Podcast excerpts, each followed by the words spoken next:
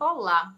A crise gerada pela pandemia afetou a todos nós de maneira diferente. Mas antes de falar que a minha crise foi a pior, vamos pensar naqueles titulares que passaram no concurso e assumiram um cartório em plena crise. A situação deles é ainda mais complexa, porque a gente já entra gastando dinheiro e numa crise sem previsão nenhuma de ter esse retorno de volta, não é? A entrada desse novo titular traz muitos desafios, não só para o titular, mas até para a própria equipe que precisa se adaptar a essa nova forma de gestão e eles estão apreensivos. Então, a primeira dica para o titular que está assumindo uma nova serventia é tente estabelecer uma relação de confiança, tendo em mente quem são os colaboradores que vestem a camisa, que podem ajudar tanto na gestão quanto na execução dos atos jurídicos, porque tem experiência já com isso, e também naquela tratativa, no dia a dia, naquele jogo de cintura com o usuário final. Uma das maneiras de agilizar este relacionamento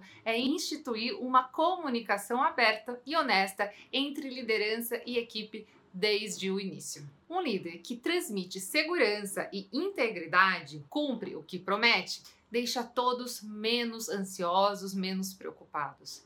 A estabilidade que você passa agora para a sua equipe vai melhorar e muito os relacionamentos internos dentro do cartório. E isso vale para todos os titulares, na verdade, porque valorizar quem confia em você e manter essa integridade são valores que importam em todas as circunstâncias. Lembre-se que os investimentos feitos no início de uma titularidade não são apenas financeiros, eles também são voltados para as relações humanas. Então existe todo aquele gasto emocional, psicológico por trás.